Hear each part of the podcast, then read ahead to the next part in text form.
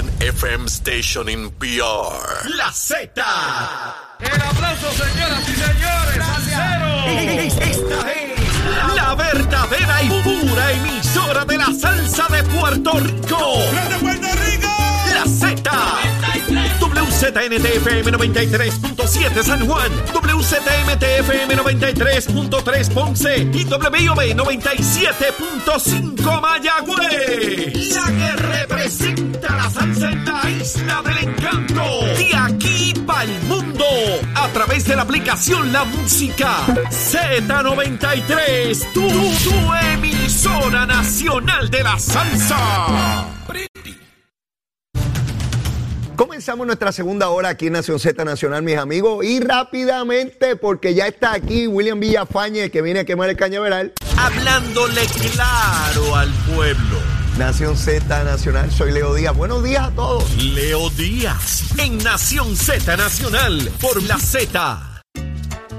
Y ahí está, mire en pantalla, mire, mire, mire, esa humareda, mire, esa llama grande quemando el cañaveral aquí en Nación Z Nacional a través de Z93, la emisora nacional de la salsa en FM, la aplicación La Música y también en nuestra página de Facebook de Nación Z. Ayer me escribía un buen amigo que bajó la aplicación, eh, lo conectó a su, a su televisor y que la imagen era perfecta, diáfana. Así que los invito a que bajen la aplicación eh, La Música y aquellos que estén en sus hogares o que tengan la posibilidad de estos eh, televisores inteligentes, le llaman televisores inteligentes, ¿verdad?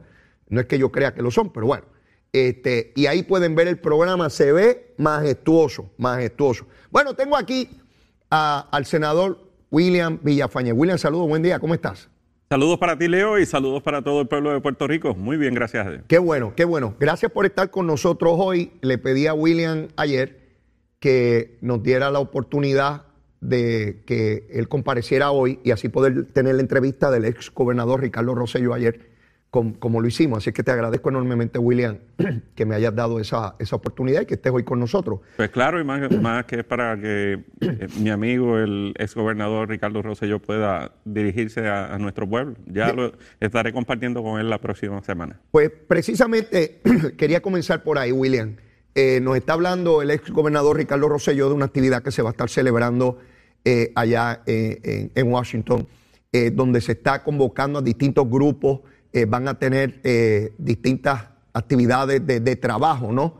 Eh, sobre todo lo que tiene que ver con la consideración del proyecto de estatus ahora en septiembre. De hecho, estoy leyendo algunas notas de que aparentemente van a haber dos vistas públicas con relación al proyecto. Eso me sorprende porque pensé que iba directo al hemiciclo cameral. No sé si esto tiene que ver con un arreglo que se haya hecho con los republicanos en la Comisión de Recursos Naturales. Ya tendremos más noticias sobre el particular. Eso apenas está rompiendo.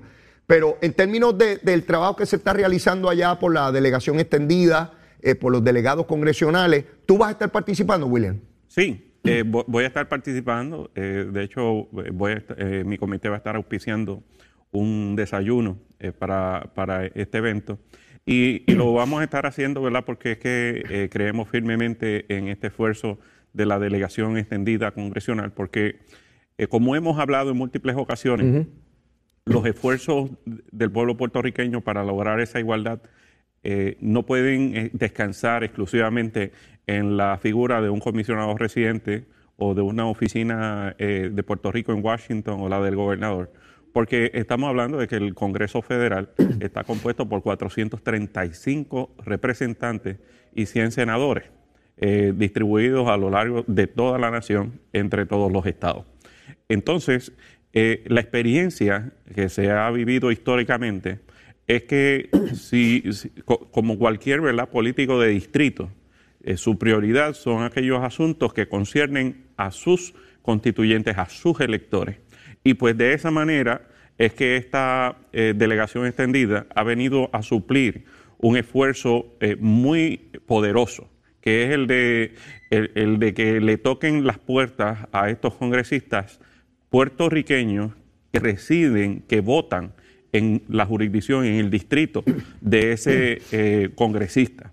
Y, y esto eh, permite la atención adecuada que necesita el esfuerzo para eh, ganar adeptos. Y, esto se ha venido viviendo y se ha venido observando ah, desde su creación, implementación y organización, eh, donde muchos congresistas han recibido el insumo directo de electores de, su propio distrito, máxime cuando estamos apenas a varios meses de la elección precisamente de todos los 435 escaños de la Cámara de Representantes y de una tercera parte del Senado Federal.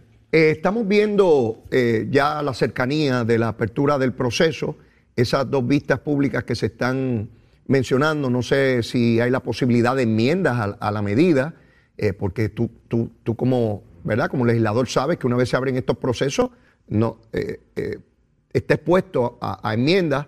De igual manera, no sé si cuando el proyecto, si finalmente llega, ¿verdad?, al hemiciclo cameral, si las reglas son de tal naturaleza que se pueden presentar enmiendas en el floor que, son un tanto ¿verdad? peligrosas en el sentido de que no son enmiendas que han, sido estudiadas en comisión y que se presta a confusión, a que, a que puedan haber votos que de momento se vayan o votos que lleguen de, ambas, de ambos lados.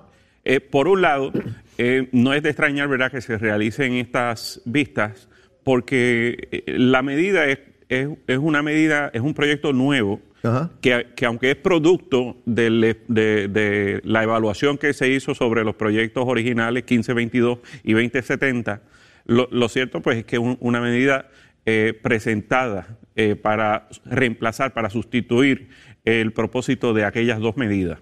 Y entonces, en per se, procesalmente, no se ha realizado vista sobre estas. Ahora bien, eh, esto es más bien un esfuerzo para satisfacer el reclamo, la excusa el planteamiento que trajo eh, un sector progresista dentro del ala demócrata que se ha retraído ¿verdad? De, darle su aval a la medida con la excusa de que no se le ha dado vista pública. Bueno, pues, pues entonces pues no hay problema, eh, se realiza entonces la vista pública, yo no vislumbro mayores cambios a la medida. sin embargo, hay que ver si esto requerirá entonces una nueva votación en un markup en el comité. Y entonces, pues, ¿verdad? Eso demora. El efecto neto de esto es demorar eh, la, aprobación y entonces restarle un poco de tiempo al Senado Federal en cuanto a la atención de, la medida. Ahora bien, en, términos del, trámite ya per se en el Pleno del hemiciclo de, la Cámara de Representantes Federal, pues sí, eh, siempre se está eh, la facultad de, de proponer enmiendas. Ahora bien, eh, si están los votos eh, claros para atender la medida, eh, se puede ir directo a la atención de la, de la medida, eludiendo entonces las proposiciones de, de enmienda. Ese planteamiento que tú haces en términos de dilatar el proceso, de retrasarlo, yo creo que por ahí van distintos sectores, ¿no? Que necesariamente no están trabajando para el mismo lado, pero el resultado es el mismo. ¿Cómo atrasan? Para que no se lleve eh, la medida al Pleno de la Cámara de Representantes Federal, se aborte eh, el proceso. Y por ahí es que yo lo veo, William, porque esto se supone que se hubiese atendido en el verano. Y mira cómo no se pudo llevar al Pleno de la Cámara y, todavía no hay una fecha cierta de cuándo eso debe ocurrir. Eh, de hecho, Alexandria Ocasio, que fue tan vocal al comienzo de este proceso, se ha retraído de, la medida. Richie Torres también lo veo eh, con, reserva en términos de que no, sabe si el proyecto tenga los votos. Antes hablaba muy entusiasta sobre la medida. Por otra parte, Nidia Velázquez, que era la menos que esperábamos que, llegara a un consenso y que fuera tan vocal y tan, tan diligente en mover la medida, pues la vemos empujándolo. Así que el proceso político no deja de, de, sorprendernos, William, de quién tú crees que está aquí hoy, cómo se mueve mañana y eso también puede cambiar en el medio del hemiciclo. Sí, definitivamente, y, recuerda que nos encontramos en medio eh, de, del clímax del proceso electoral de campaña a nivel congresional, exacto. Y, en el caso de muchos de estos eh, congresistas son persuadidos por eh, aportadores a sus campañas o colaboradores a sus campañas que no necesariamente tienen en, el interés eh, aquel reclamo del pueblo puertorriqueño a favor de, la estadidad. Y, y, eso pues se refleja, se proyecta en sus votaciones y en sus expresiones. Pero no, no vislumbro de que eh, haya como tal un voto en contra de la medida. Vislumbro de que ah, buscarán excusas o para demorar el proceso o buscarán excusas para eh, eh, tratar de, provocar enmiendas a la medida. Vamos a estar pendientes, ¿verdad?, a lo que ocurre en términos de esta medida. Ya la semana entrante, pienso yo, que vamos a tener un panorama más claro, porque ya tendremos las fechas de, de, las vistas, ya tendremos las expresiones de Grijalva y otros líderes congresionales como Steny Hoyer, de, hacia dónde van, que, por, qué se produce la vista, cuáles son las expectativas sobre la misma, y eso nos va a dar un mapa de, por dónde van las cosas. Y Leo, la, realidad es que eh, del, lado nuestro, eh, habrá un esfuerzo también contundente, eh, donde estará el gobernador, la comisionada residente, la delegación, la delegación extendida, eh, vamos un grupo de senadores y representantes y estaremos impactando eh, durante todo ese esfuerzo que también va eh, un, grupo de personas, van mujeres, van jóvenes, van veteranos, van jóvenes profesionales, van a estar impactando cientos de oficinas congresionales para cabildear a favor de que se apruebe esta medida. Muy bien, muy bien. Bueno, William, hoy se da cuenta de la prensa de que todavía hay una gran cantidad de instalaciones en distintos municipios de Puerto Rico que están en una lucha con las aseguradoras desde María para que se le pueda pagar la compensación que corresponde para poder rehabilitar esas estructuras. Así que vemos que no solamente es FEMA, sino que incluso en la empresa privada con aseguradoras este, están todavía en un debate de cuál es el dinero que les corresponde a instalaciones deportivas, algunas de ellas eh, eh, grandes, ¿no? Considerables, que están, eh, dice la nota, que, en muchos casos peor que cuando pasó María, porque ha pasado más tiempo y se ha deteriorado más. Incluso ponen alguna en, perjuicio la, seguridad de, ciudadanos. ¿qué, vías tenemos, verdad? Más allá de la oficina del comisionado de seguros, que tiene que velar por, por estas gestiones. quizás habrá llegado el momento de revisar cómo se dan las contrataciones de seguro, las condiciones, particularmente con lo que tiene que ver con estos fenómenos naturales y, e instalación de gobierno? Sí, y, creo, creo que resolvería mucho. Fíjate, eh, esto, es, una vez ¿verdad? se da este proceso, eh, no se da un pago. Es decir, eh, pasan los años, pasan, pasa el tiempo y por el hecho de que está en controversia, la cantidad, pues no se realiza un pago. Y, aquí yo creo que es donde nosotros podemos establecer una regla básica, que es que eh, normalmente el, dilema, la disputa, es de cuánto corresponde pagar. Eh, sin embargo, la aseguradora llega a unos cálculos, a unas estimaciones base. Pues mira, ¿por qué no eh, establecer que dentro de un tiempo razonable eh, el estimado de daños aceptado por la aseguradora se tenga que desembolsar. Porque lo que está en disputa no es si hay que pagar o no pagar algo. Lo que está en disputa es cuánto finalmente se va a pagar. Entonces, lo que se puede resolver a final de cuentas es un ajuste entre lo que se está reclamando y lo que está dispuesta o, lo que ha estimado realmente la aseguradora. Y, esa cantidad pues se, ajusta.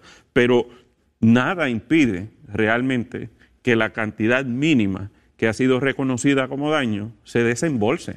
Y entonces ahí es donde entra el, crítico problema, donde vemos entonces todo este tipo de estructuras eh, eh, dañadas, esperando porque algún día se resuelva la disputa eh, con la aseguradora y se haga entonces un desembolso eh, según haya sido adjudicado, eh, cuando podemos de antemano establecer de que se haga un desembolso inicial mínimo que, con el que se pueda comenzar un proceso de restauración.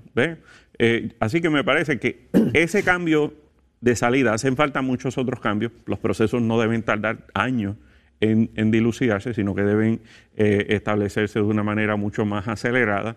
Eh, y por otro lado, que el perjudicado, el asegurado, pueda obtener con inmediatez algún recurso que le permita poder echar hacia adelante y, evitar tener estructuras eh, que quedan muchas de ellas a la intemperie, eh, causándoles riesgo a la ciudadanía, muchas veces a nuestra niñez, a nuestros jóvenes.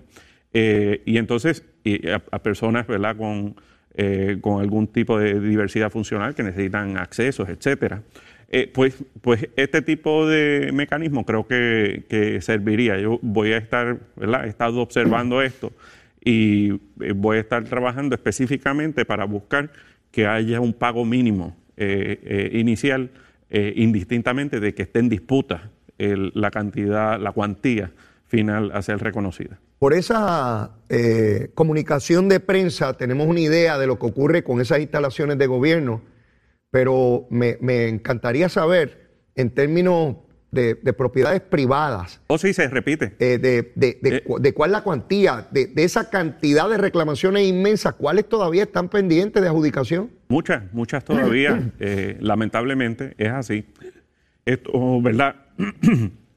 es algo histórico. Lo que pasa que se exacerbó, se salió de proporción con el daño del huracán María y los terremotos. Pues, ese tipo de, realidad que sufrimos, pues eh, causó ¿verdad? Que, las aseguradoras no tuvieran a la mano los recursos necesarios para poder cubrir tanto daño. Pero eh, nuestra realidad hoy día es de que, en efecto, eh, gran parte de la ciudadanía, al igual que el gobierno, no han podido acceder a los, recursos. la gran cantidad de, reclamaciones han sido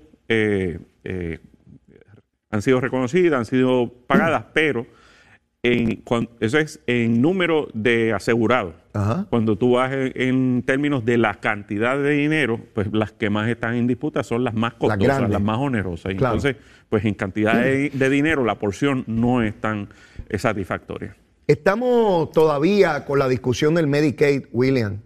Eh, la elección de medio término, el presidente de los Estados Unidos hace un compromiso, eh, no se nos incluye como corresponde y están los hospitales, todo el sistema médico a expensa y a, la espera de qué ocurre con los recursos de Medicaid para los puertorriqueños. Otra vez, William, sí los recursos, sí las herramientas para exigir la cuantía que nos corresponde con igualdad, con igualdad a la que se le da a los 50 estados. Y entonces yo veo este reclamo de que los médicos se nos van, de que se nos van otros profesionales, de que hay que darle ciertas ayudas a unos profesionales para que no se vayan, que si unos acuerdos eh, de tributarios o contributivos. Eh, y entonces, y parecería como si esto fuera un problema sectorial. Es toda la sociedad, William, es toda. No importa dónde vamos, el trato desigual, la falta de recursos, que se resuelve de manera sencilla si tuviéramos los derechos como, como, como Estado. Es sencillo, William. Eh, definitivamente. Estamos hablando de, cerca de 3 billones de dólares. 3 billones de dólares. Que en gran medida son los que subvencionan el costo de los servicios médicos que recibe nuestra población. Principalmente nuestra población eh, de bajos ingresos. Y, esta realidad, eh, lamentablemente, por nuestra condición territorial, por nuestra condición colonial, hay que estar continuamente yendo al Congreso, invirtiendo eh, cientos de miles de dólares, millones de dólares en cabildeo para lograr la dádiva del Congreso hacia el pueblo puertorriqueño, siendo nosotros ciudadanos americanos, aportando nosotros eh, eh, a través de nuestros veteranos, a través de las contribuciones federales que se pagan en Puerto Rico, pues nada de eso cuenta. Lo que cuenta es el esfuerzo que se haga allí año tras año para reclamar eso, cosa que no tienen que mirar el resto de los estados, que no tienen que reclamar el resto de los estados. Sin embargo, nosotros sí por esta condición. Yo invito a que eh, los médicos, el presidente de la, eh, del Colegio de Médicos, ¿verdad? que se ha notado que tiene mucho ímpetu y que está muy vocal, pues ahí tiene una excelente oportunidad de ir a pedir de que esto sea permanente. Esto es permanente a través de la estadidad. No va a ser permanente, jamás va a ser permanente eh, fuera de la estadidad.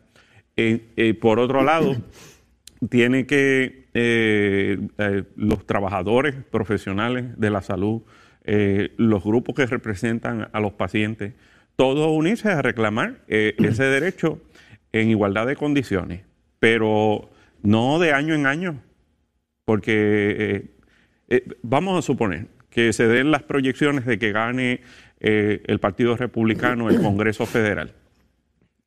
Entonces, el año que viene, con una política de austeridad, ¿cuán probable es que entonces a Puerto Rico se le reconozca la, no solamente, ya no estaríamos hablando de que sea permanente, eh, estaríamos hablando de que se reconozca la cantidad que le corresponde como si fuera un Estado. Y si no se hace esa aportación en igualdad de condiciones, ¿dónde van a recortar? ¿Quién va a salir perjudicado? Claro, claro. Entonces van a salir a, a llorar hacerles reclamos al gobierno estatal cuando no tuvieron entonces la gallardía de ir al Congreso Federal a reclamar igualdad. Eh, eh, por eso es que, eh, aunque no debiera ser así, los estadistas somos los que verdaderamente reclamamos los derechos de todos los puertorriqueños, indistintamente de eh, ¿verdad? de los partidos que profesan, ni, ni Proyecto Dignidad, ni Victoria Ciudadana, ni el Partido Popular, ni mucho menos el Partido Independentista, eh, ninguno de ellos, absolutamente ninguno de ellos, va a ir a reclamar esa igualdad. Ninguno. Todo lo contrario. Eh, bueno, ya tuviste el esfuerzo este del movimiento de la diáspora que iba cabildeando para que Puerto Rico no se le extendiera los beneficios del SSI que se semejante le barbaridad. Que se le quitaran recursos a los puertorriqueños, que no hayan ayudas federales para los puertorriqueños. Para los más necesitados. Eso lo pide gente que quiere la independencia para Puerto Rico viviendo en los estados, William. Yo creo que hay gente que está media loca aquí. ¿Cómo rayo yo me voy a mudar a los Estados Unidos? Eh, estipulamos de que... no, no, yo creo que están medio tostados. Te, te, lo digo, eso no, eso no tiene racional alguno. ¿Cómo rayo yo voy a vivir en uno de los estados? Probablemente algunos de ellos hasta nacieron allá. Hablan más inglés que español, ¿verdad? Para los que hablan de que el idioma, el idioma. Este, entonces están allá y hacen protestas para que le quiten la ayuda a los puertorriqueños, la ayuda federal, a gente necesitada aquí y que quieren la independencia para Puerto Rico porque eso es lo mejor para Puerto Rico, pero ellos no van a vivir aquí. Hay que estar tostado, hay que estar loco. Solamente un loco dice eso. Si yo creo que Puerto Rico debe ser independiente, yo soy puertorriqueño, y yo creo que los Estados Unidos oprime, maltrata al pueblo de Puerto Rico, yo no voy a vivir en ninguno de los 50 estados, yo voy a vivir en Río Piedra, voy a vivir en Bayamón, en Barranquita o en Utuado, y voy a luchar desde aquí contra los gringos esos condenados. ¿Cómo rayos van a estar allá hasta cogiendo ayuda federal esos pájaros? Y tienen el descaro, la desfachate. Están locos, esos pájaros están locos. Y entonces decir que la gente que está aquí pobre, necesitada, al millón y medio que necesitan la tarjeta de salud, al millón y medio que comen con, la tarjeta de la familia y que se la quiten. Son unos descarados, hombre. Y uno tiene que aguantar eso porque, ay, la sociedad democrática, ellos tienen derecho a protestar, tienen derecho a protestar y tienen derecho a estar locos, pero no fastidiarnos a nosotros, William. Sí, y lo peor de todo es que no, no son solamente personas eh, eh, puertorriqueños o, ¿verdad? o gente relacionada a, Puerto Rico que reside en los estados, sino incluso políticos eh, del Partido Popular, de Victoria Ciudadana, del Partido Independentista, que están directamente vinculados a ese esfuerzo. Lo, sé, lo sé. Y ellos, ¿verdad? Ellos los que están aquí, pues si están aquí y están luchando y eso es lo que creen, pues eso es lo que creen. Pero estar allá, con los gringos, con los americanos, eh, con los que supuestamente maltratan y destruyen nuestra bandera, el himno, nuestra idiosincrasia, nuestro idioma, todo. y desde allí. Son los mismos que están incitando a, manifestaciones en contra de, del, servicio eléctrico, eh, son los mismos que están detrás de causar inestabilidad en el gobierno. Eh, y irónicamente, ¿verdad? Cuando son alrededor de 12 billones de dólares de fondos federales los que vienen para la reconstrucción del sistema eléctrico de Puerto Rico. Sí, sí, sí, son malísimos esos gringos, pero nos mandan casi 10 mil millones de billetes para arreglar ese sistema. Pues que se la alguien con sus chavos. A ver quién de esos pájaros se va a trepar en un poste a cambiar un cable y con qué chavo va a comprar el cable ese. Pero mira, William, tenemos que ir a una pausa. Luego de la misma, ya tú sabes. La recomendación de almuerzo, pues estamos a mitad de semana y hay que ver qué le echamos al estómago. Ya yo. Ya yo sé por dónde yo voy esta tarde, mi hermano, con un poco de mangú. Pero ya tú sabes, después de la pausa, llévatela, chero.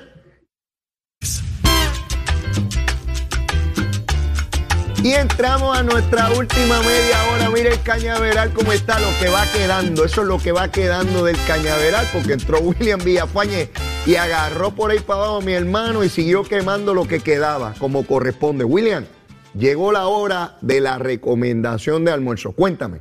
Bueno, una pechuga empanada a la milanesa Uh. con un poco de arroz y habichuela y arañita. Ave María, eso está tremendo. Eso, eso a la milanesa, mi hermano, ese queso queda, mire, De eso es bragado. Esa pechuga queda fuerte cuando cae en ese estómago, arroz y habichuela y arañita. Y arañita.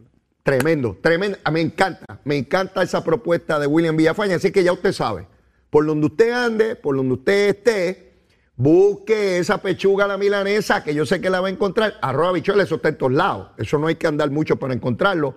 Y las arañitas sabrosas también se consiguen donde quiera. Así que mire, a buscar, a buscar ese almuerzo.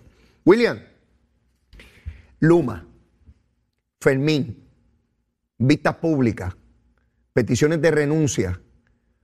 Cuéntame, ¿cómo tú ves todo este panorama que hay ahora mismo en términos de- de Luma, de su desempeño, de las peticiones de renuncia? Háblame de eso. Sí. Bueno, yo nunca he estado ¿verdad? eh, planteando peticiones de renuncia, porque me parece que esto es algo que compete exclusivamente al señor gobernador. Eh, lo que sí tengo que pl- plantear, y lo he venido planteando por, mucho tiempo, es que eh, el gobierno tiene que atender este contrato no como una camisa de fuerza, eh, ni mucho menos como una carta en blanco al operador privado eh, para verla, para que haga eh, lo, como quiera en, ese proceso, sino que tiene que asumir un rol agresivo de fiscalización, donde en todo momento el pueblo se sienta defendido por el gobierno y donde se vea que, que se está exigiendo con, con vehemencia una mejor calidad en el servicio de electricidad que demanda el pueblo puertorriqueño y, y particularmente una disminución sustancial en la cantidad de interrupciones o apagones que, que nos afectan. Eh, en el día a día. Todos sabemos que esto no es algo eh, nuevo, todos sabemos que esto es algo histórico que ha venido experimentando el pueblo puertorriqueño y que se agravó luego del paso del hu- huracán María, precisamente pues por el daño ocasionado sobre una infraestructura que ya era eh, anticuada, obsoleta. Entonces, eh, estamos ahora en medio de un proceso, una transición a una transformación del sistema energético. Hay un paso que se dio eh, en la dirección correcta, que es la de un operador privado del área de transmisión y distribución. Hay otro proceso que se está dando, que es el de la quiebra, y otro proceso que se da para que haya eventualmente operadores privados suministrando la generación de energía. Eh, de hecho, ya el negociado de energía ha anunciado de que eh, autorizó eh, sobre, creo que un, mega, de, que, es básicamente una tercera parte de la generación, perdón, un giga, que es básicamente una tercera parte de la generación que es- necesita Puerto Rico, en energías renovables. Es decir, que en los próximos años esto se va a estar sumando a la energía que hay disponible y eh, alrededor de un espacio de 500 megas para eh, almacenamiento, es decir, batería de, de- para suplir a, a todo Puerto Rico. Eh, durante los próximos 10 años, todo el tendido eléctrico se va a estar reemplazando, se va a estar poniendo de paquete, como diríamos por ahí. Ajá. Ahora bien, en el camino hay unos esfuerzos que realizar. Eh, consciente de ello, el año pasado presenté un proyecto eh, cuando se estaba dando precisamente la, la transición para previendo de que no todos los celadores eh, y personal técnico que tenía la autoridad estaban pasando al operador privado, sino que estaban pasando a algunas agencias de gobierno Ajá. eh, porque quería mantener su puesto en el gobierno. Eh, por, por X o Y es razón, Lo cual es X o Y perfecta- beneficio. perfectamente entendible. Pues para que no se perdiera ese talento, presenté legislación para autorizar la creación de la Reserva de Celadores de Puerto Rico, donde ellos pudieran mantener su puesto en el gobierno, pero siempre que hiciera falta el reclutamiento, el, el- el expandir ese, esa capacidad de atender las necesidades, pues pu- tuvieran o licencia sin sueldo o no les aplicara en, en ningún tipo de, de, eh, disposición eh, prohibitiva de la ley de ética eh, para, para poder ellos contratar con el, con el privatizador sin perder su puesto en el gobierno. Ajá. Y eso le iba a costar mucho menos a Luma y obviamente a- a- al pueblo de Puerto Rico, porque cuando se da este tipo de necesidad, pues el privatizador ahora tiene que recurrir a, a suplirlo de compañías en los estados. Y entonces pues hay que pagar eh, que si el viaje, que si la estadía, etcétera. Eh, y, y además, ¿verdad? La complejidad de que en Puerto Rico, por su eh, topo- topografía, pues es mucho más compleja, más, es distinta el manejo de ese tendido eléctrico. Ese proyecto pues tardó un año en aprobarse en el Senado, se aprobó el pasado mes de junio y ahora está en la Cámara de Representantes. Y, y yo escucho, ¿verdad? Eh, eh, parte del liderato legislativo en la Cámara de Representantes hablando, ¿verdad?, de, de que si no tienen los recursos, bueno, pues que aprueben el proyecto. Ahí está el, el proyecto. Es verdad que ya ha pasado un año y que muchos de estos eh, celadores y personal técnico necesitarían recapacitarse para mantenerse al día en- en eso, pero es un recurso que está ahí disponible, es parte de lo que hay que hacer. O sea que la fiscalización sí es importante, pero la fiscalización no es la que se va a trepar al poste. Claro. O sea, la que se va a trepar al poste es tener los recursos a la mano para poder bregar y lidiar con, con- con los problemas. O sea Ajá. que eh, está claro de que ni una renuncia, ni, ni, ni, ni arreciar, aunque hace falta, y yo estoy de acuerdo con que hay que arreciar la fiscalización, eso no es lo que va eh, de inmediato Totalmente de a- acuerdo a- contigo. a evitar los apagones. Totalmente de acuerdo contigo, porque e- esto está tan y tan politizado que daría la impresión de que si se va determinada persona, es como Wayne. Si se va Wayne, se arregló todo. Si se va este señor, este Fermín, pues, pues se arregló todo. Y, y buscamos un culpable, un bandido que colgamos y lo ahorcamos y ya se... No, no se resuelve así, como tú muy bien dices. La fiscalización no se sube un poste, por supuesto que tiene que haber fiscalización, por supuesto que tiene que haber rendimiento, pero, pero son seres humanos los que se trepan a los postes y los que están capacitados y tienen el expertise. Sobre eso, William, hay un punto que a mí me llama la atención. Todos vimos, lo vi yo, lo viste tú, lo vio el pueblo de Puerto Rico. Cuando estaba la Autoridad de Energía Eléctrica, también en la administración del sistema, para corregir un daño en algún lugar, tú veías uno o dos camiones con 8, 10 o 12 obreros y solo uno trepado en el poste. Esos los cuentos son enormes y tú lo escuchabas en radio y televisión en todos lados y tú lo veías, yo lo veía en mis comunidades donde vivía y hasta el otro día al lado de mi casa.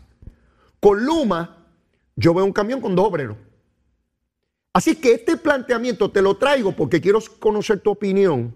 Esta cosa de que energía eléctrica tenía tantos empleados y Luma tiene tantos menos, sin mayor explicación, queriendo dar a entender que si tiene muchos menos es que no puede hacer el trabajo.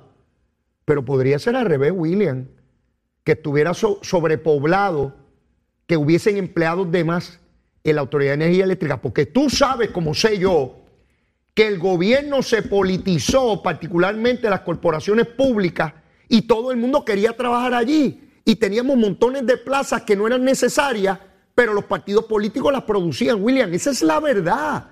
Hay que hablarle con la verdad al pueblo. Sí. Y, y a base de eso tomar determinaciones. Pero eh, qui- quiero verla. eh, yo, yo, yo estoy convencido de que no estaba sobrepoblado la, la cantidad de, de celadores y personal técnico eh, en la Autoridad de Energía Eléctrica. Y, y es por lo siguiente. eh, esos planteamientos que, que trae, que, veíamos, los veíamos todos, ¿verdad? De, la cantidad de una brigada enorme, donde cada cual tenía que hacer un paso Una en cosita. particular y el otro no lo podía hacer. Eh, porque eh, ¿de dónde salía eso? Eso salía del convenio. El convenio. Eso salía de los reclamos de la UTIER, que no era solamente a la autoridad. Es que, porque eh, yo conozco muchos, pero muchos de esos empleados Ajá. que obviaban esa, esa, ¿verdad? Eh, esas restricciones porque eh, sentían ese compromiso de buscar acelerar el servicio, de buscar conectar el servicio eléctrico a, las comunidades. Y, muchos de ellos, lo, ¿verdad? Los hemos visto a través de los años que eran sacrificados, comprometidos con Puerto Rico y en las emergencias más todavía. Ahora bien, la propia Unión, la propia Unión penalizaba a, los empleados eh, que, trazaban esa línea y, se esforzaban más eh, porque pues eso no era lo que establecía el convenio. Entonces, eh, eh, la propia unión se convertía en un tropiezo, en una piedra en el camino, en un obstáculo para lograr que ese servicio fuera mucho más efectivo, mucho más eficiente, mucho más acelerado. Ahora, por eso vemos ¿verdad? Que, en el ente privado pues, fluye mucho más rápido, con menos personal, pero cuando nosotros transitamos a través de todo Puerto Rico, y, yo le invito a todos los amigos que nos ven, transiten eh, cuando vaya a la iglesia, cuando vaya al trabajo, cuando vaya a visitar a, alguien, cuando vaya al supermercado y observe el tendido eléctrico. Ese tendido eléctrico que lleva décadas eh, en abandono, que lleva décadas eh, sin, con muchas piezas que ya están incluso obsoletas, que ya necesitan cambiarse, pues son personas de carne y hueso los que realizan ese trabajo particularmente en muchos de esos casos los celadores. Cuando uno ve ese trabajo tan acumulado a través de los años, por, por abandono, por falta de mantenimiento, pues ciertamente eh, es donde uno concluye que hay trabajo de sobra para eh, eh, la cantidad que, que, existe hoy día de personal técnico. por eso creo que mi proyecto es una gran solución porque eh, es para atender la situación de los próximos 5, 6, 7 años. Luego de que el, sistema se restaure, pues no va a hacer falta eh, tanta, tanto personal. ¿Por qué? Porque pues, el sistema está de paquete. Y entonces tú enfocas eh, en, en, en, aquellas averías que surgen de momento, ¿verdad? Por ineficiencia. Pero no como ahora, donde tenemos una situación donde en cada esquina hay un árbol eh, que está entrelazado literalmente eh, con las líneas eléctricas, donde hay postes que están a punto de caerse, donde el tendido eléctrico está básicamente sumamente deteriorado y necesita eh, mantenerse al día. Yo coincido con tu iniciativa, he escuchado algunas otras similares buscando lo mismo, ¿no? Que ese personal altamente especializado, con experiencia, que conoce, que sabe dónde están los problemas, los podamos traer de las agencias a las cuales se fueron y yo estoy claro que esos empleados pues fueron a proteger los años de servicio, ¿verdad? Y, tienen que tomar en consideración sus edades, eh, eh, ya en, algún momento no serán tan productivos y, probablemente yo hubiese hecho lo mismo, ¿verdad? No hay ningún hard feelings con relación a ellos. Pero por otra parte, nosotros tenemos que mirar, como tú muy bien señalas, la fiscalización de suyo no resuelve el problema, porque podemos fiscalizar y ver que no se hace. Y no se hace, ¿por qué? Porque no tenemos el personal. Pues lo primero es buscar el personal. ¿Cuánto se ha fiscalizado por parte del negociado de energía en dónde se necesitan empleados? Porque no es en todas las áreas, particularmente celadores. Eso, eso, por lo menos hasta ahora, William, eso es lo más que yo he escuchado. Sí, sí, es que esa es la clave. Eh, básicamente, cuando tú miras lo que son las interrupciones del servicio, lo que son eh, los apagones, pues típicamente vienen, provienen o, de fallas en la generación o de fallas, sí, en el tendido, por, por decir así, lo que se conoce como el TND, que es el transmisión y distribución. Eh, pues esa parte, que es la que le toca a Luma del tendido eléctrico, quienes la trabajan es el personal técnico, ingenieros, celadores, etcétera, que son los que trabajan con esas líneas. Pues ahí es donde tú tienes que reforzar. No, necesitas personal eh, de oficina, sí, clerical. personal clerical. No, es ahí. Yo, que yo reforzar. vi que ellos estuvieron graduando celadores, entre ellos mujeres. Sí. Eh, quiere decir que ellos están claros de que necesitan, están formando sus propios celadores, pero con toda probabilidad, a base de lo que escucho, ¿ah? eh, necesiten una cantidad mucho mayor a la posibilidad que ellos tienen de ir graduando, porque eso toma tiempo, ¿verdad? Tú no te conviertes en celador de, en, una semana. Exacto, eso toma, eso toma meses, ¿verdad? Es una capacitación intensa que hay que dar, porque esto no es, ¿verdad? Y, luego, y ese otro personal del conocimiento técnico de las áreas. ¿Sabe? En, en, tal campo, en tal pueblo, en tal sitio donde dan problemas este y otro, porque históricamente ha dado problemas. O sea, son la memoria institucional que, que, que ocurre en todas partes, ¿verdad? Eh, eh, alguien que llegue a trabajar en un estudio de televisión puede ser un genio, puede tener toda la técnica, pero quien conoce ese estudio son los que llevan allí tiempo y saben cuál es el cable que se cae y Eh, cuál es la cámara que exacto. funciona mejor. es como una telaraña distribuida a lo largo de todo Puerto Rico y, y- y que mucha de ella pasa a través de, de fincas, de, este, de áreas boscosas eh, y que son de difícil acceso. Lo sé. William, eh, esta, mañana en Noticel se da cuenta de que ya la Fiscalía Federal comenzó a darle a la defensa de la ex gobernadora Wanda Vázquez, pues la evidencia como corresponde en derecho, ¿verdad? Tienen que decirle cuál es la prueba que tienen en contra de ella. Eh, se divulga que hay 24 grabaciones en contra de la ex gobernadora, pero algo que fue lo que verdaderamente me llamó la atención es que hay parte de esa evidencia que los fiscales alegan que está protegida por una ley eh, sobre eh, seguridad nacional eh, que puede haber ahí que tenga que ver con seguridad nacional. Yo sé que uno de los acusados en este caso fue agente del FBI, que de hecho fue expulsado del FBI por, por, por, haber obtenido información ilegal. Es parte de las personas que están en este pliego acusatorio. Eh, es un caso que cada vez demuestra mayor complejidad, William. Y no, no es un caso como algunas personas planteaban de que esto es un chisme aquí, un chisme allá o que alguien dijo. Ya hay dos personas que se declararon culpables y cuando hablamos de, de grabaciones, tú eres abogado, sabes la implicación dramática que eso tiene sobre posibles jurados en el futuro. Oh, sí, definitivamente. Eh. Se va complicando la situación eh, para, para la defensa de la exgobernadora en la medida de que más evidencia eh, se supla por parte del, Ministerio Público.